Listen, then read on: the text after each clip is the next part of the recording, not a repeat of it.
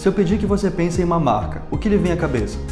Certamente o logotipo é a representação imagética da empresa que você pensou.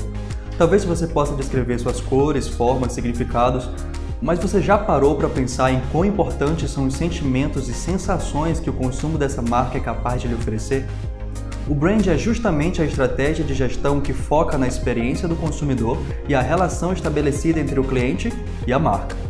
O Ali Ollins um grande profissional do brand disse: Brand é persuadir os de fora a comprar e persuadir os de dentro a acreditar. O assunto do nosso primeiro podcast é brand e como esta ferramenta está transformando agências e mercados. Nós somos o Gridcast, o podcast da agência Grid 9 Brand, voltado para microempresários, acadêmicos e profissionais do design. Eu sou Frank William, comandando o nosso episódio piloto. Você vê coisas e diz, por quê? Mas o design ensina coisas que nunca existiram. O próprio design se expande. Por que não? Passando da criação de forma para objetos O design dá ao mundo algo que ele não sabia que sentia falta. Você está ouvindo o Gridcast, um podcast sobre design, branding e criatividade.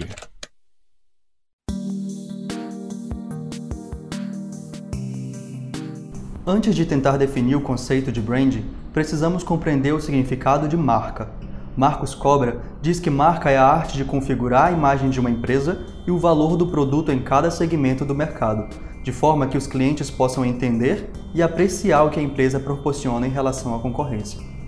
Então, a marca é a cara da empresa. Por meio dela, conhecemos seus valores, princípios e identificamos seus serviços e produtos. O brand é a gestão da marca, estratégias que contribuem e potencializam a construção da imagem de uma empresa e seu posicionamento dentro do mercado. A busca pela reputação e pela percepção por parte dos consumidores é incentivada através do foco na experiência de consumo. Uma boa relação gera fidelidade e reconhecimento. A gestão vai desde o atendimento ao cliente até a apresentação midiática da empresa. Portanto, vai interferir em várias áreas como a administração, o marketing, a propaganda, o design e até a arquitetura. Essas estratégias mexem no sentido e sugerem que todo tipo de contato que a empresa tem com seu público precisa ser pensado como determinante para a percepção da marca. Brand é muito mais que a identidade visual de uma empresa. Philip Kotler, o guru do marketing, diz: Brand é muito mais do que dar nome a uma oferta. Brand é fazer certa promessa aos clientes sobre como viver uma experiência a um nível de desempenho completo. Assim, brand requer que todos os participantes da cadeia de suprimento, do desenvolvimento do produto à fabricação, de marketing à venda e à distribuição, trabalhem para cumprir essa promessa. O brand toma espaço ao propor meios de reação às mudanças de consumo que a modernidade trouxe.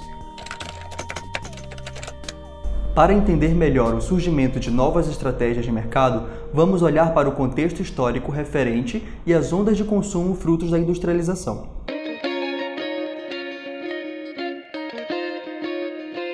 A primeira onda de consumo nasceu com a Revolução Industrial em 1760.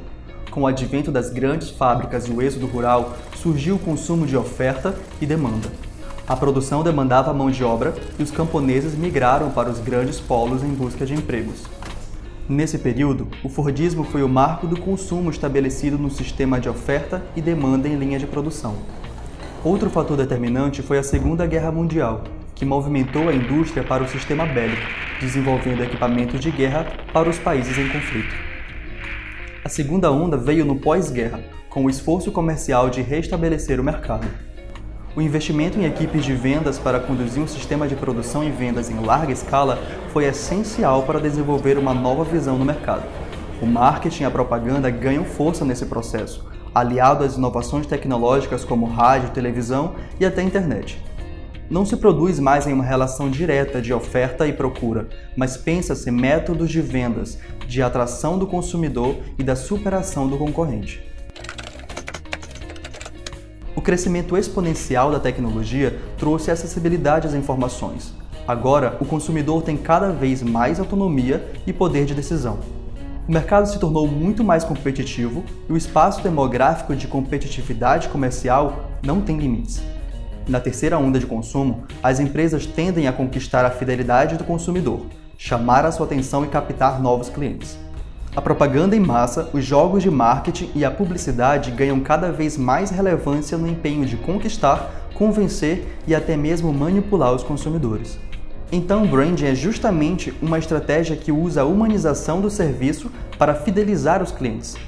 A relação da empresa com o consumidor é reforçada através de experiências planejadas, tais como o ambiente físico, as embalagens, atendimento pessoal. A memória afetiva é importante nesse processo, porque armazena sentimentos e experiências agradáveis que conectam as pessoas à marca. Esse processo exigido pelo brand é muito complexo. Ao assumir o cliente como foco do sistema de mercado, surge a demanda de satisfazê-lo em diversos aspectos e não somente no processo de vendas. É preciso estudo de diversas áreas específicas para atender o perfil do cliente. Sendo assim, é necessário analisar produtos, ambiente de venda, contexto social do local de venda, comportamento do consumidor, modo de publicidade eficiente e coerente, comportamento da empresa, processos de evolução, diferenciação e inovação da empresa, qualidade do serviço e produto, fatores ecológicos e uma série de outras questões para atingir o consumidor e estabelecer um relacionamento de empatia, além da busca pelo serviço ou produto proposto. Desenvolver e aplicar as estratégias é complicado e demorado. Os resultados vêm a médio e longo prazo. É necessário investimento de pequeno a grande porte, ampliando as estratégias de acordo com o crescimento da empresa. Uma das maiores dificuldades para aplicar o branding é a de fazer o empresário compreender a necessidade do investimento que não condiz com a velocidade do mercado atualmente. As estratégias têm o foco na consolidação da marca, portanto, mudanças ou investimentos em tendências podem não ser bem-vindas. O processo é lento e gradual e envolve um conjunto de ações que definem um posicionamento e projetam uma imagem ao público. Na terceira onda de consumo, muitas empresas se destacam por desenvolverem boas estratégias para alcançar seu público de forma eficaz. Fizeram muito sucesso ao apresentar grandes ideias ao mundo e tornarem marcas relevantes no mercado. A Coca-Cola desenvolveu por anos uma linguagem extremamente emotiva para falar com o público. A empresa interpreta as emoções dos clientes como valor de conquista. Desse modo, sua propaganda consiste em representar pequenos momentos cotidianos, como um momento de consumo com forte carga emocional. O valor simbólico é muito mais reforçado que o valor do produto em si. Isso fica claro quando a Coca-Cola diz abra felicidade ou gostoso é viver. Podemos dizer que a Coca-Cola, de fato, não vende Coca-Cola, mas somos condicionados a associar o refrigerante aos sentimentos de felicidade e aos ideais de qualidade de vida que ela prega. Criamos uma conexão emocional, que torna a experiência determinante na escolha do produto. Outra empresa que tem ganhado destaque com seu posicionamento de marca é a queridinha de todos nós, a Netflix. A empresa que apresenta em seu storytelling o crescimento de uma empresa pequena até ganhar o mundo, seu serviço tem um grande valor midiático na cultura pop. Sua persona na internet simula uma linguagem atualizada e irreverente, se assemelha a seu público e analisa suas motivações e desejos, personalizando seu produto para atender o cliente não somente com o serviço oferecido, mas com ideias e valores. Nessa estratégia, a Netflix diz para o público seu posicionamento social, produzindo conteúdo dentro de seus serviços que apoiam causas e interesses de cunho social e político. Conhecendo seu público, a Netflix sempre investiu em identificação. Quem nunca usou ou ouviu a expressão "Você está louca, querida?" As estratégias para alcançar novas categorias alavancaram o serviço da empresa. Botão Netflix em Smart TVs é um bom exemplo da versatilidade da empresa, alcançando uma nova plataforma sem alterar as ações de comportamento do consumidor para ter acesso. Basta apertar um botão no controle remoto. Isso diz muito a respeito do cliente Netflix, que busca conforto e comodidade para consumir seus filmes e séries.